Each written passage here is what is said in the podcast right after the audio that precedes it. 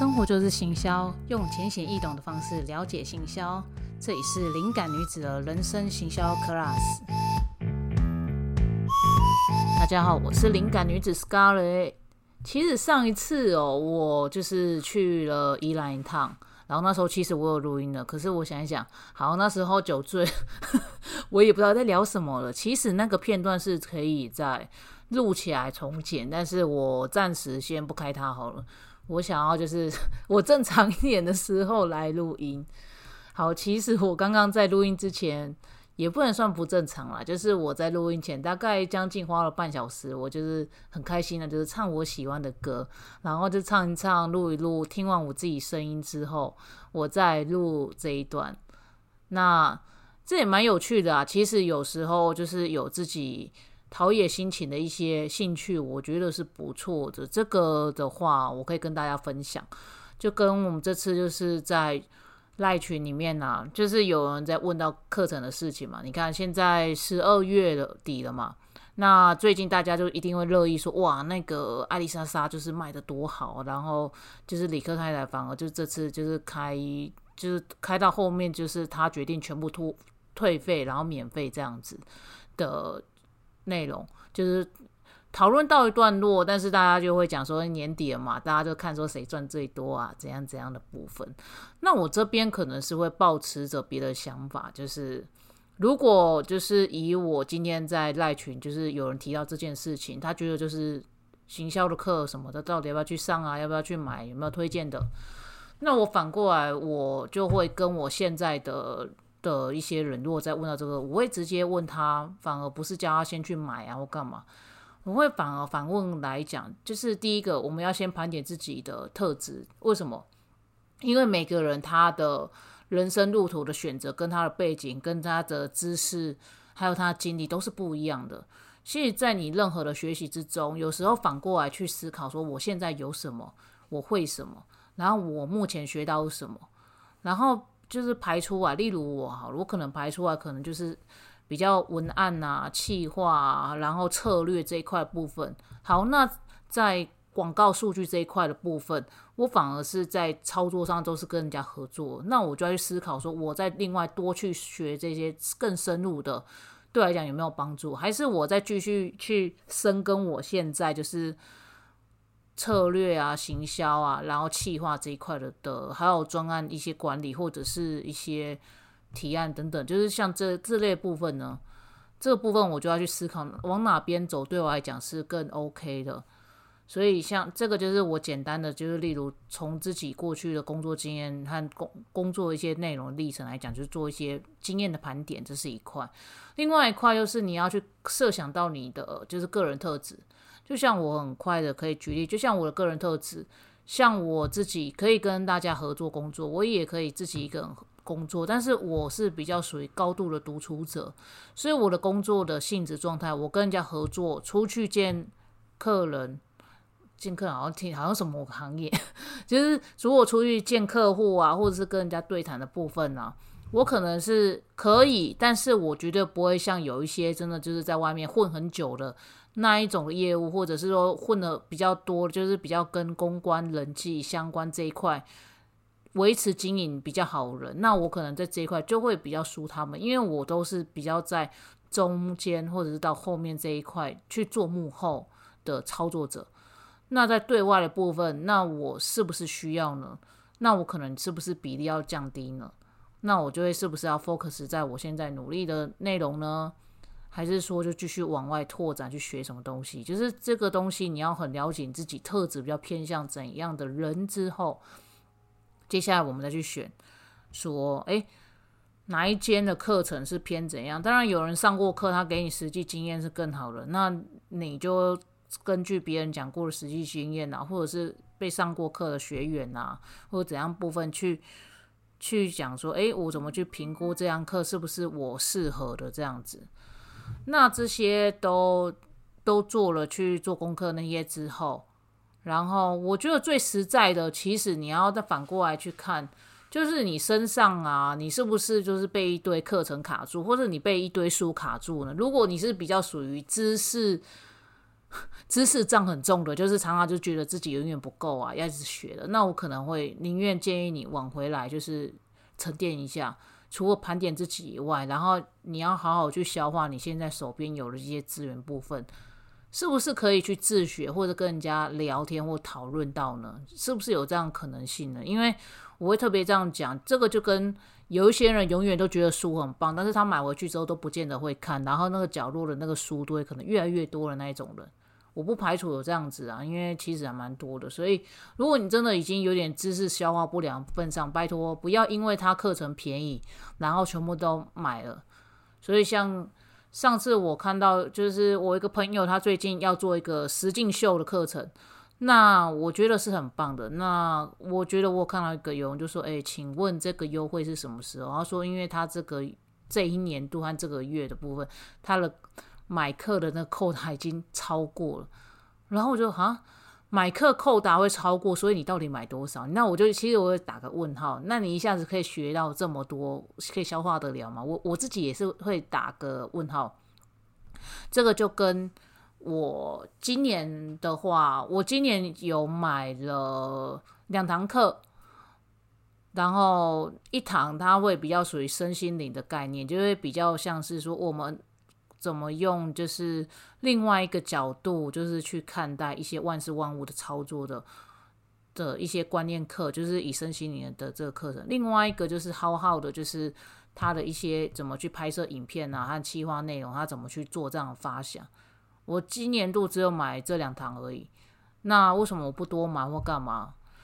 就是因为我就是专注在我工作上，然后就是把我的。知识还要把我内容生根，然后接下来开始，你看我就是慢慢这几个月就是开始有一些些慢慢稳定产出了，不一定每一次的内容产出都是偏行销类，有一些可能是我比较人生观的内容，所以不然为什么这个地方叫人生行销 class 就是。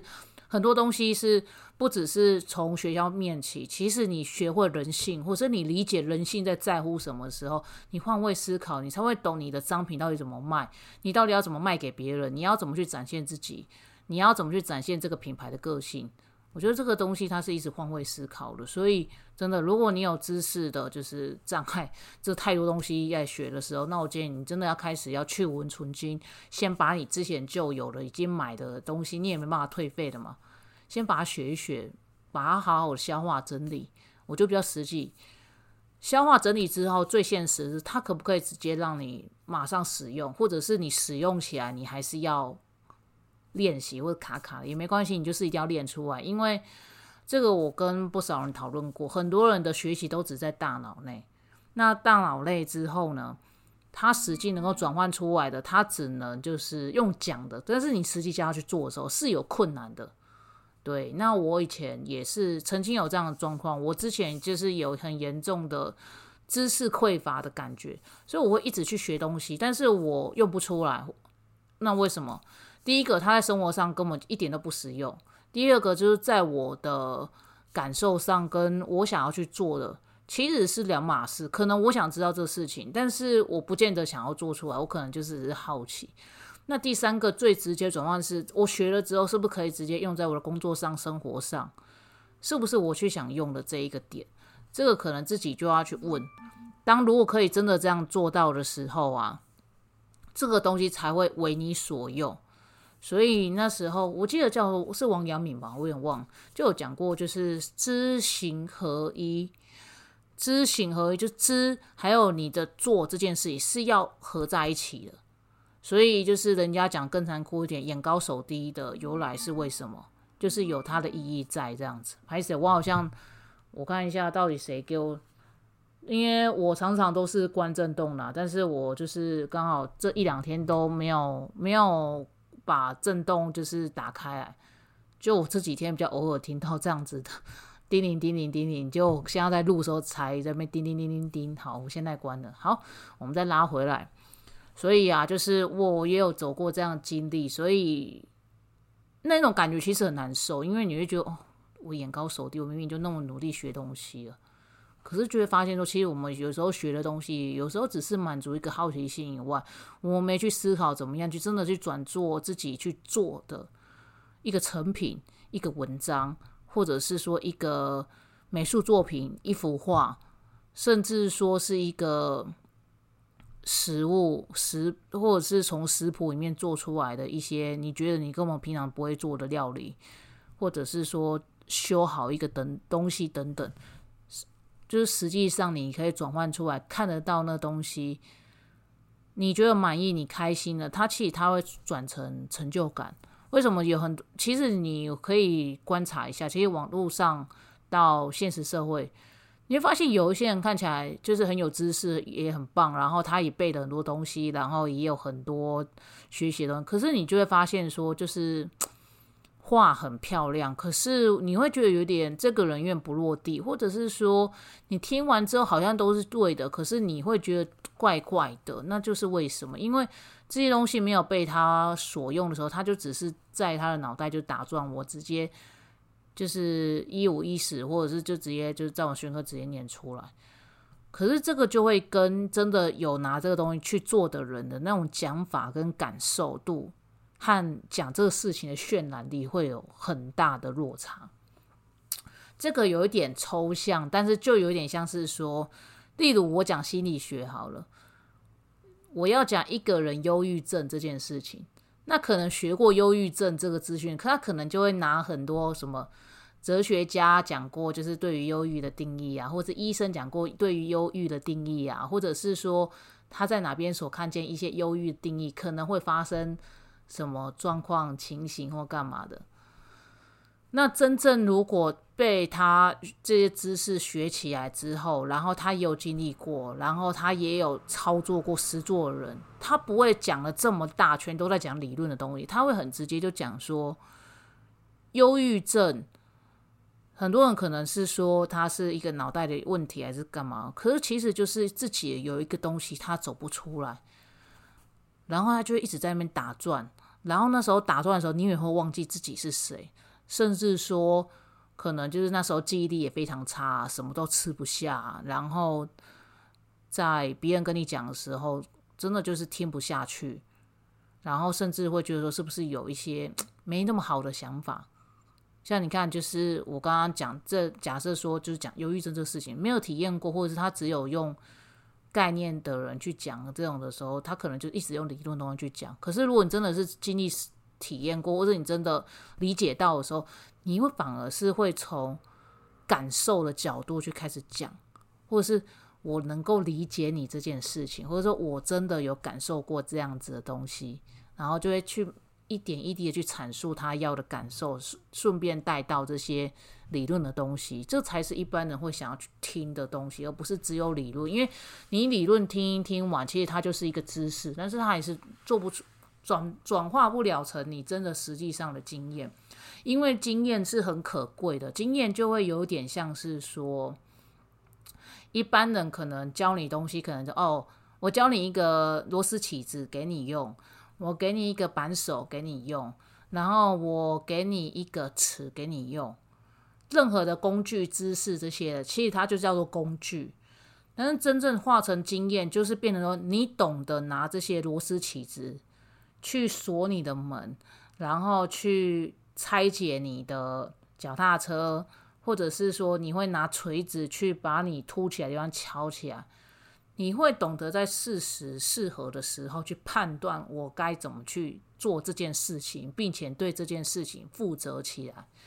这才是我们就是在做这个事情的时候，真的是有到经验到的程度，你会真的下去去做，能够理解这样子的内容。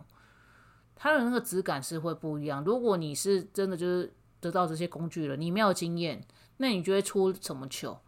你可能看到一个螺丝凸出来，你不知道怎么用，甚至你可能会用螺丝起子去敲它，或者是用尺就是一刮它，你不知道到底怎么用。但是你懂这经验之后，你就会懂得对用适合的工具，还有因因地制宜的去调整这件事情。这个就是一个灵活性的经验。所以就是再拉回到就是课程的部分，就是我们那时候讨论的啊，很多人就讲说，哦，我是不是要买课程啊？如果真的以学生端来讲，我会真的第一个就是还是建议你，你先探索你自己之后，你再来去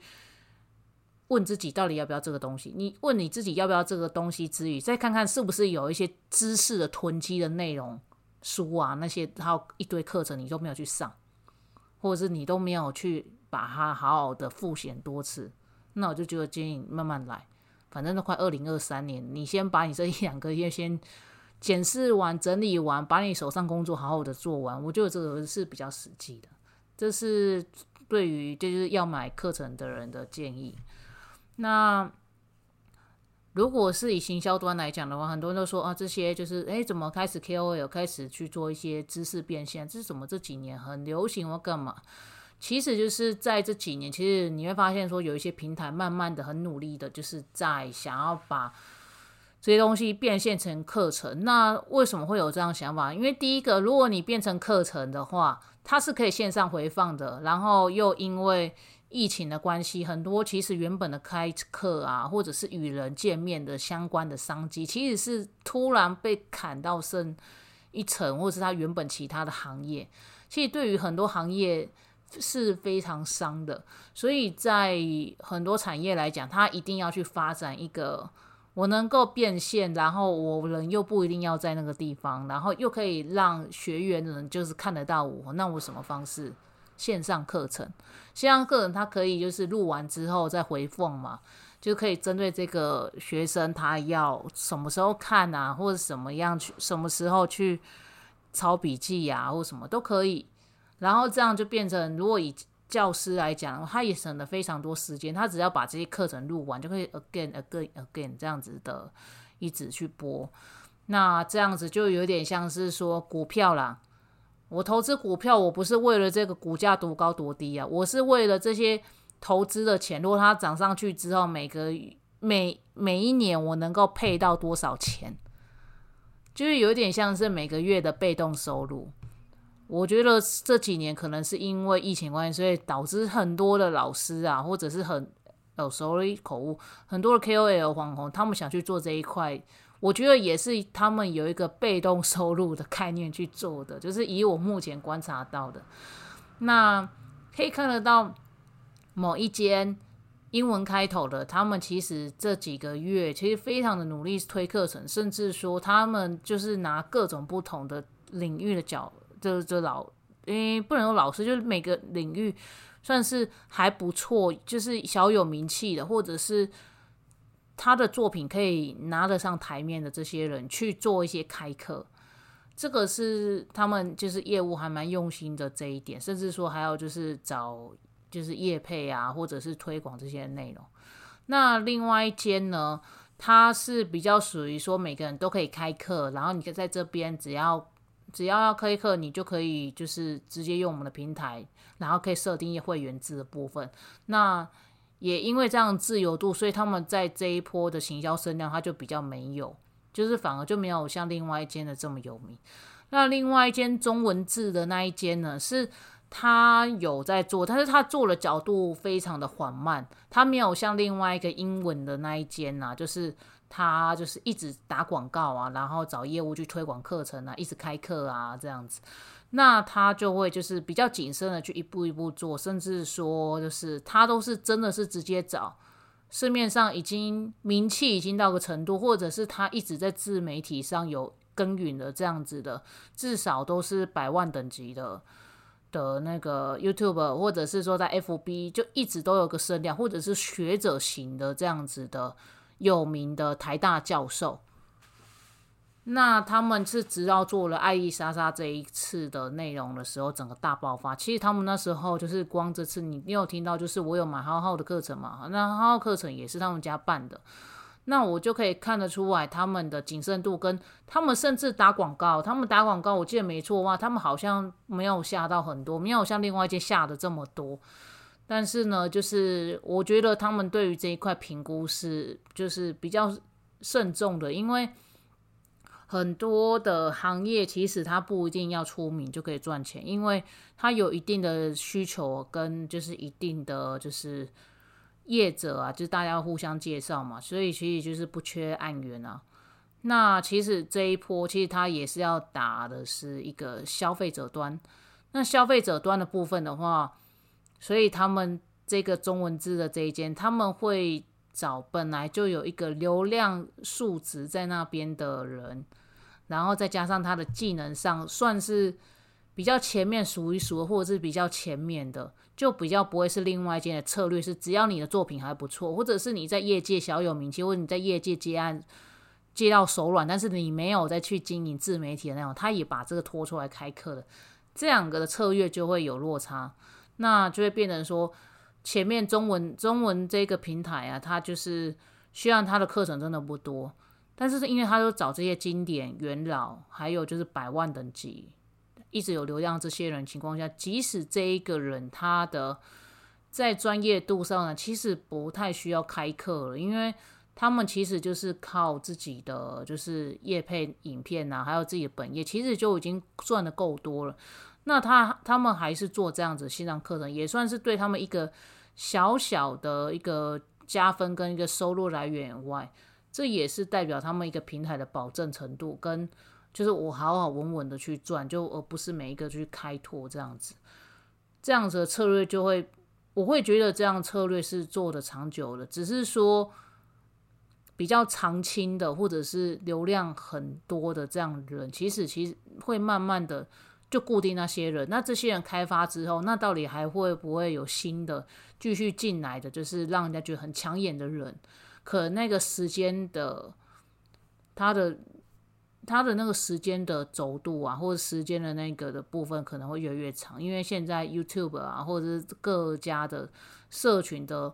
流量红利没有到个程度情况下，所以就是真的很仰赖有一些特定事件爆发，或者是怎样的部分。导致这个人红了之后，又可以经营好一段时间，那他这样子的线上课程，他是反而会比较长久的。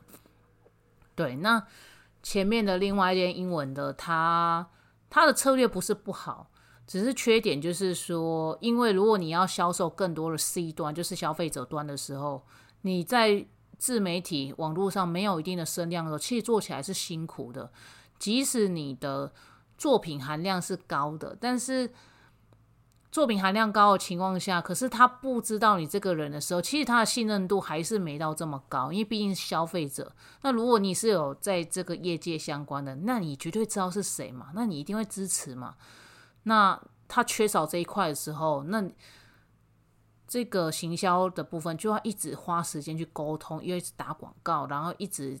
洗脑，洗脑，洗脑，你到愿意去买，觉得这个人好像真的很厉害耶。那他花更多都是要一直跟你沟通去洗脑这件事情。那另外一间，因为他都抓这些百万的，所以即使不认识他的人都听过这一个人的事情。即使这个人之前也有一些争议啊或怎样部分，可是因为已经过了，他的支持者还是在，所以慢慢的复评。久了之后，不是特别专注在这一些圈子了。至少他们听到，诶，这个人的名字我有听过，我好像在新闻上听过。至少他在这个听过的过程，他已经有一些的印象的时候，他会自然去搜寻的时候，因为通常最近的新闻啊，你搜寻一定都是比较前面的嘛。你只要前面的新闻是置入一些好评跟内容，或者是说赚很多钱或什么的，就是大家比较在乎了嘛。你钱赚很多，你很 happy。然后你的职位和称号很酷很炫，东西很帅，或者东东西就是看起来好像很厉害。通常就是台湾人，就是只要这四个其中一项达成的时候，这样的新闻，即使有人会一些么么啊，会碎碎念啊，但是通常都还是会对这些的印象是加分的，所以还是很容易就对这个东西是会下手。再加上他自己就讲，他的课程目前是。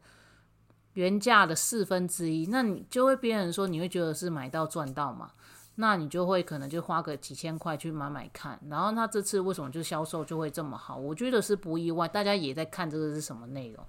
所以我觉得这个就是一个策略的问题。那其实我说实在，就是很残酷的是，我们现在不只是要专业以外，其实。有一部分，如果你不是在专业上非常的有成就，因为你在专业上要有成就的话，它还要取决一些点，就是你的个人特质，然后还有你的你的就是愿意就是去外面接触的一些人啊，同行的一些内容的讨论啊，然后还有到。就是你在各个行业的一些背景啊，等等这些的全部串联起来，就会决定你说你这个人就是会不会需要经营自媒体这块？当然有一些还不错，他可能就存够一些钱了，他那些钱后来转投资之后，可以让他稳稳的退休，那是又是一块。但稳稳退休之后，他就做他自己想做的事嘛。那另外一块，其实很多年轻人都其实就是像我一样，没有什么背景，然后家里面也不是就是。在台北最好的资源，然后在台北就是要很辛苦，在那边租房子，然后也要付房租，可能家里面还要一些花费，你也要寄回去，然后你的本薪就是这样子情况下，其实很多人他是没资源、没背景的时候，然后他就会想要用这样子自媒体方去表达自己以外，然后他也希望能够获得另外一种的资源。其实我就会发现说，其实慢慢的可以看得到。比较年轻的族群会想要去做这样的部分，也可以去满足自己，就是被需要的一些，你不能讲虚荣感，就是被需要的感觉，或是被人家称赞的感觉。尤其如果你的家庭的教育又不是属于非常会鼓励型的那一种的话，又是很容易听到责骂啊，或者是被批评的这种的家庭跟人的话，其实你会对于掌声啊或者怎样部分，你是会更渴望的。所以自媒体有一部分会很多人想要去这么做，我觉得就是不外乎钱跟一个自我感觉的的这这两个条件下比较多，其次才是说比较属于就是背景资源都还算 OK 的，然后想说，哎，我来做做看这个东西啊，这样去做。所以我觉得就是不要看到就是这个自媒体赚钱，你就觉得说自媒体就好赚，没有，因为这个都是要去累积的。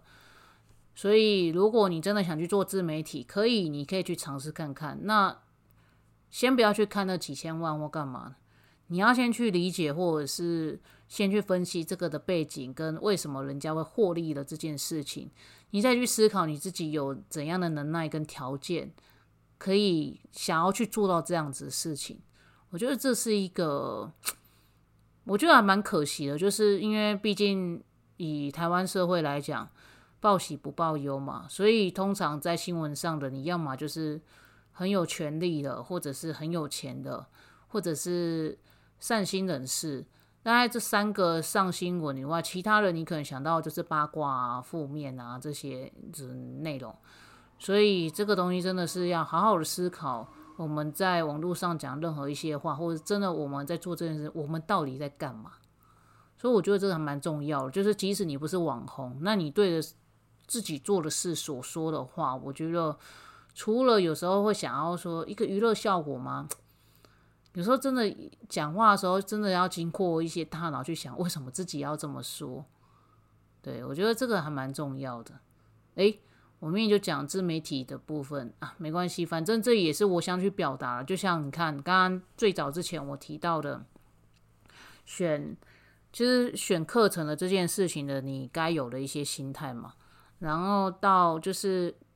不要看人家自媒体很赚钱，其实这些自媒体的背后的过程这些部分，它有它的意义在。然后就像这次的平台，两个平台为什么会有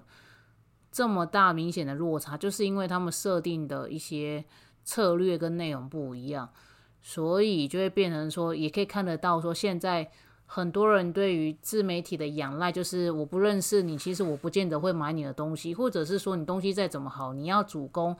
消费者族群的时候，其实都还是要有一定的知名度跟声量，你东西才会比较卖得动。那个时间会减少很多，也有那一种默默无闻、默默无名，然后突然爆红的。有，但是在他爆红之前，那他一定都是有一些的作品产出啊，或者记录啊这些的事情，一直一直都有去这样做，而不是我写了一篇就爆红。他可能在那一篇过程，他可能就是以前已经写过很多了，或者是说他的人生已经曲折，或是碰到一些五四三的事情，到一个他已经内化成一个很就是功力很深的一个内容，才把它逐逐字的把它给记下。才会红，就是我这个举例，所以我就不要看背后的结果，而是要去看你从中你该要怎么做，然后你怎么样去做你想做的事情，我觉得这是比较重要的。好，那今天这样随便讲一讲也蛮多的。其实我也有在想啊，就是像艾丽莎莎这样，她有教这样子的重点式的内容。那我因为我的 podcast 都是很发散型的去闲聊，我也没有来宾，可能大家听一听就睡觉。那你就会去想说，当这个社会如果都只有一个标准跟一个规则或怎样部分的时候，其实我觉得还蛮无聊的。那大家都会想要往有钱的方向嘛？那你真的只有钱的时候，你的快乐 OK 有？但是有一块是还蛮难填满的，就是成就感，还有就是我自己到底要什么，你知道吗？就是有时候人真的很犯贱，就是为什么会去找一些意义的部分，就是有点就像是你的设定，就是你这台电脑设，就像你这台设定就是做成电竞电脑，结果叫你每天都去打文书软体，你可能会 k 笑吧，或者大材小用吧。那如果你本身就是文书型的电脑，叫你去跑个 Adobe，他不是叫你去吃屎了吗？对，就是类似像这样部分，就是到后面会有一种追求自己的意义是什么这种比较深奥的内容。有时候其实到不论年纪多小或多大，其实人生都会面临到有时候再去想我到底在干嘛，我是谁，就是问自己这样内容的时候，就还蛮有趣的。为什么到后面？大家不是选个最有钱的工程师，或者每个人都是选同样的外商，然后每个人都选一个苹果的公司去上班什么，而是都会有不同各行各业的自己去做什么，或者各行各业的人去选择什么样的产业？为什么？为就是因为我们人类有一个差异性、个体性的不一样，所以就是勇敢的去好好探索吧。对。好了，我是灵感领域 Sky，因为我觉得今天的讲太长了，那就先这样子喽，拜拜。